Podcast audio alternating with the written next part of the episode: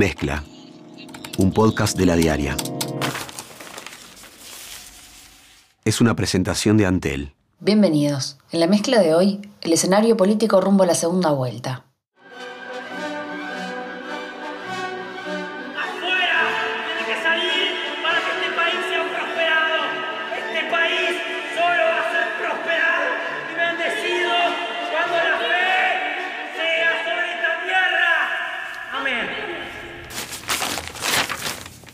Todos los partidos que participaron en estas elecciones perdieron votos, salvo los nuevos protagonistas que salieron beneficiados, como fue el caso de Cabildo Abierto. Desde la redacción, hablamos con Luis Rommel y Marcelo Pereira sobre el nuevo mapa del Parlamento, el escenario de cara a la segunda vuelta y la nueva campaña de Daniel Martínez y la calle Pau hacia el balotaje. Desde la redacción. ¿Cómo evaluás el resultado de las elecciones del domingo? Bueno, los resultados, eh, estamos trabajando con el escrutinio, el resultado del escrutinio primario, que quedan tres circuitos por contar, que son un número bastante eh, bajo de votos, son 1.200 votos. Y después, posteriormente, se hace el escrutinio departamental y el de los votos observados, que son alrededor de 33.000, pero que generalmente mantienen la tendencia que viene manteniendo el electorado este, y que se expresa en ese primer escrutinio. Que arrojó, bueno, el Frente Amplio tiene un 39% con unas décimas más, este, no llegó al 40%, el Partido Nacional un 28,5% más o menos, no llegó al 30%, el Partido Colorado 12,3% y Cabildo Abierto 10,8% son los cuatro partidos más importantes este, eh, en votos. Eh, dentro de ese contexto, Cabildo Abierto fue Dentro de ese contexto, Cabildo Abierto fue la gran sorpresa. Este, si nosotros comparamos eh, la votación de 2014 con la de 2019, todos los partidos que participaron en 2014, excepto el PERI, el Partido Ecologista Radical Intransigente, perdieron votos.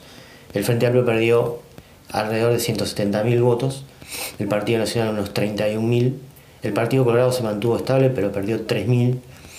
Eh, el Partido Independiente, también fue otra de, otro de los más castigados, digamos, perdió 47.000 votos. Este, lo que hizo, por ejemplo, perder su representación en el Senado. Unidad Popular también perdió unos 5.300 votos. Este, y hasta el Partido de los Trabajadores, una, fuerza muy chica, también perdió unos 1.700 votos. ¿Quiénes fueron los que cosecharon votos? Las fuerzas nuevas. Cabildo, el principal, Cabildo Abierto, que logró 260.000 votos. El Partido de la Gente, 26.108. El Partido Verde Animalista, 19.000. Y el Partido Digital, 6.280. Eh, eso es como Em, para constatar ese gran cambio que ha habido en... Bueno, ha habido una fuga de votos, digamos, eh, importante, sobre todo hacia Cabildo Abierto, que ha sido la gran sorpresa.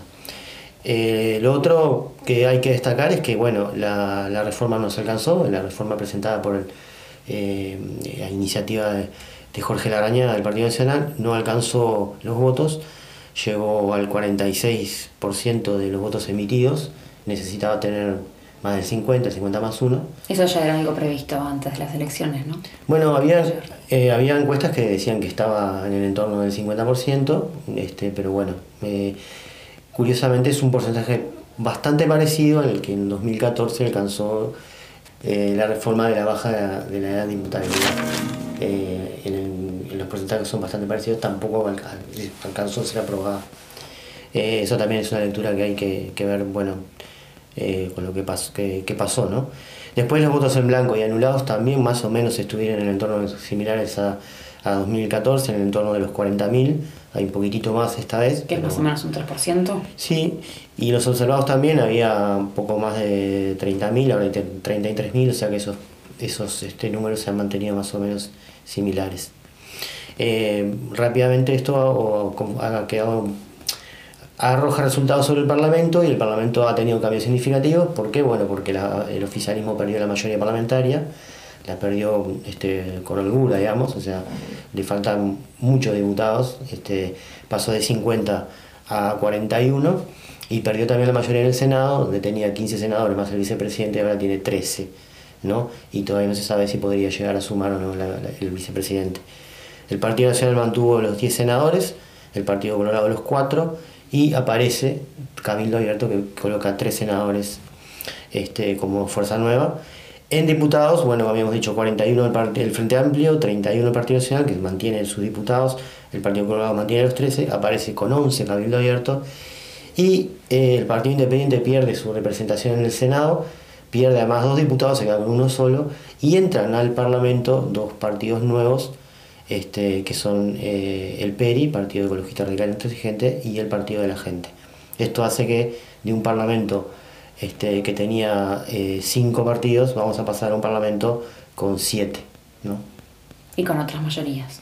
Eh, claro, y, se tendrán que construir las mayorías de, otra manera porque no la tiene ningún partido como, como si pasó entre, entre 2005 hasta ahora.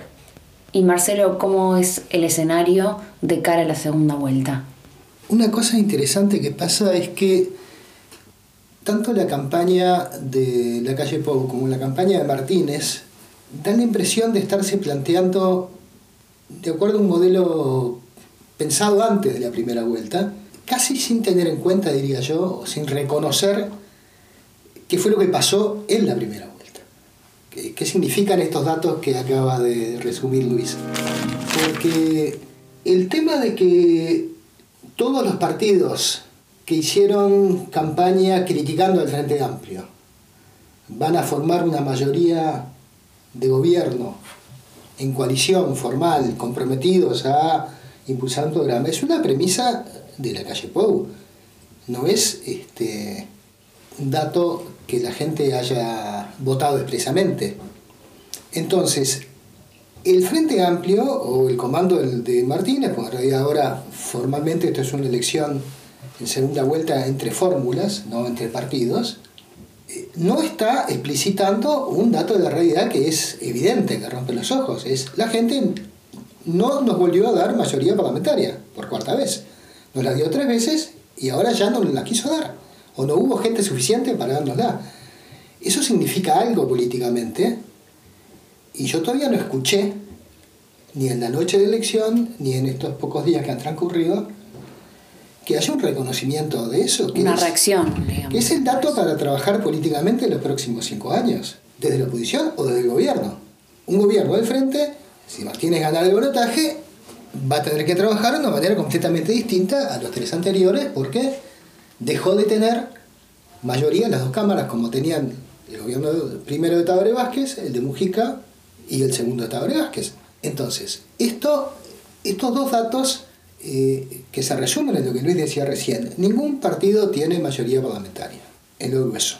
Segundo, en la noche de las elecciones hubo una serie de candidatos que convocaron a votar por la calle Pau en el balotaje. Lo hizo Talvi, lo hizo Novik, lo hizo Manini, lo hizo con un condicional, Mieres, que en realidad tiene un caudal muy pequeñito como acá. Ahora, esto no significa hacer un acuerdo para gobernar, quedar comprometido a que tenemos un programa común, entonces este, cuando vengan las leyes de esa coalición, la coalición las va a votar y esa coalición además va a ser solidaria y va a defender lo que haga el, Poder Ejecutivo. No va a ser frente común, digamos. Este, eso todavía no está arreglado y además se está explorando formalmente en el caso del Partido Colorado. En el caso de Cabildo Abierto, todas las manifestaciones hasta ahora de Manini desde la primera en la noche de las elecciones hasta las que dijo el lunes y lo que había dicho antes de las elecciones, van en otra dirección. Manini ha crecido, para hacer una comparación un poco quizá exagerada, como haciendo política como el kirchnerismo, en la confrontación. ¿no? Somos nosotros y ellos. Y el ellos de Manini son todos los demás partidos.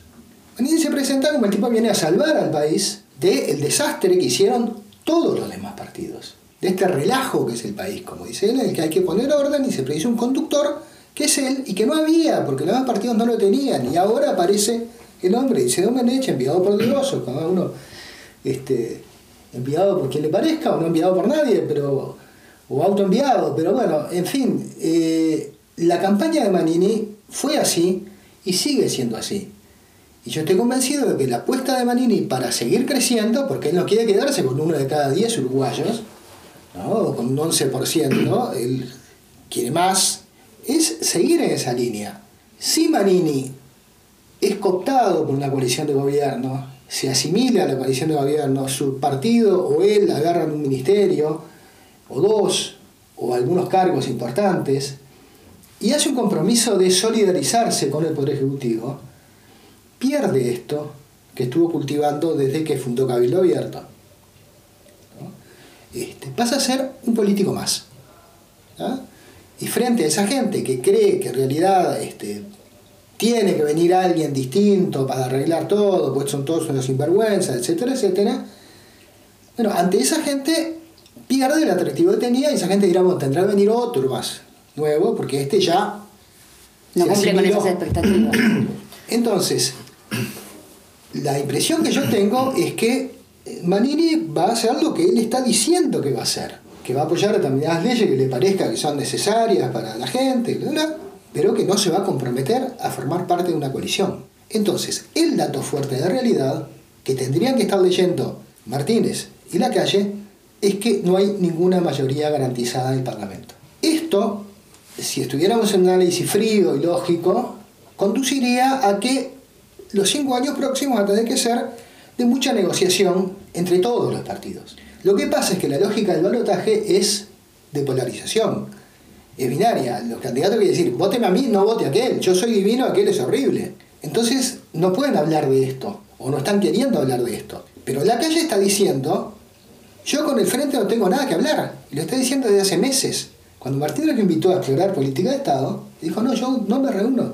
Antes de las elecciones, muy poquitos días antes, eh, dijo en una entrevista radial, eh, con una pregunta de Gabriel Pereira, yo me siento políticamente más cerca de Manini que de Frente Amplio. Este, o sea, él está poniendo una grieta, para usar un término argentino, este, diciendo, bueno, yo no quiero negociar con todos los partidos. Hay un partido que casualmente es el partido más votado del país, que con ese partido no quiero nada. Si después va a hacer eso o no va a hacer eso, no sé. Pero lo que está planteando ahora es eso.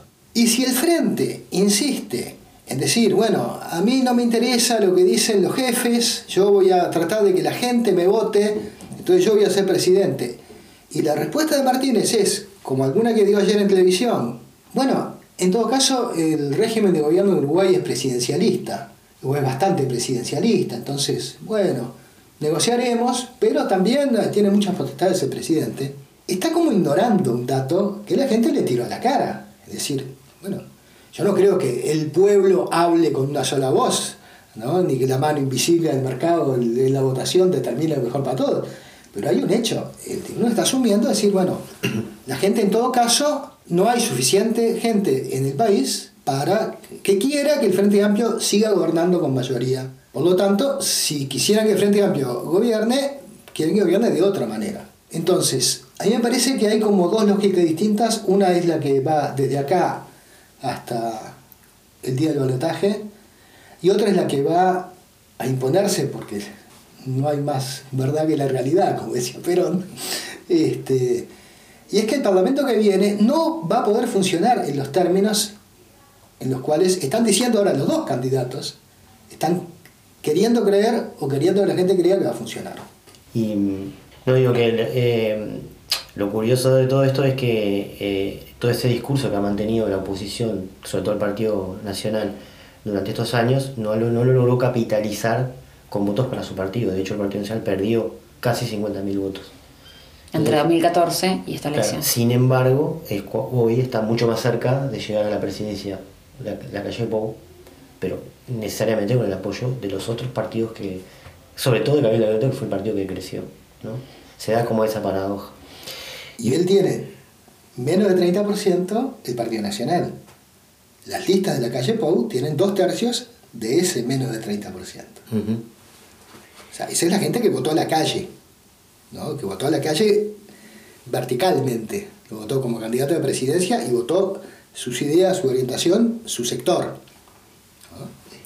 No, y lo último, eh, sobre la, cómo se construyen los, acuerdos, eh, creo que eh, este es el cuarto balotaje que va a haber en, Uruguay desde que se instauró como, como resolución de la, política de las elecciones, de la presidencia.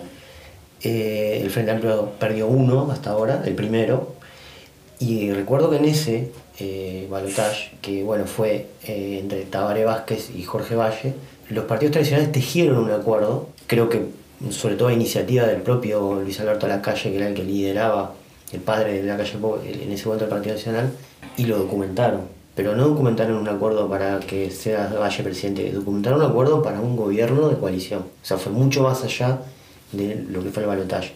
Y se sentaron a, fue mucho más coyuntural de lo que estamos hablando ahora, pensando Claro. en este escenario. Digo que es una forma de acordar. Hay que ver cómo se plasma ese, ese acuerdo para cómo la calle Pou logra que los demás partidos lo apoyen, si es simplemente porque el líder eh, dice, muchachos, tenemos que votar a este candidato, o si hay algo mucho más profundo eh, en un acuerdo que se puede plasmar en cosas para el gobierno siguiente, que no sean solo cargos, que sean eh, políticas de Estado, que sean... Bueno, eso es todo también lo que puede pasar en este mes. Hasta aquí la mezcla del 30 de octubre. Conducción, Débora Quirin. Edición, Andrés Nudelman. Producción, Mariana Cianelli. Mezcla, un podcast de la diaria. Sumate a nuestra comunidad.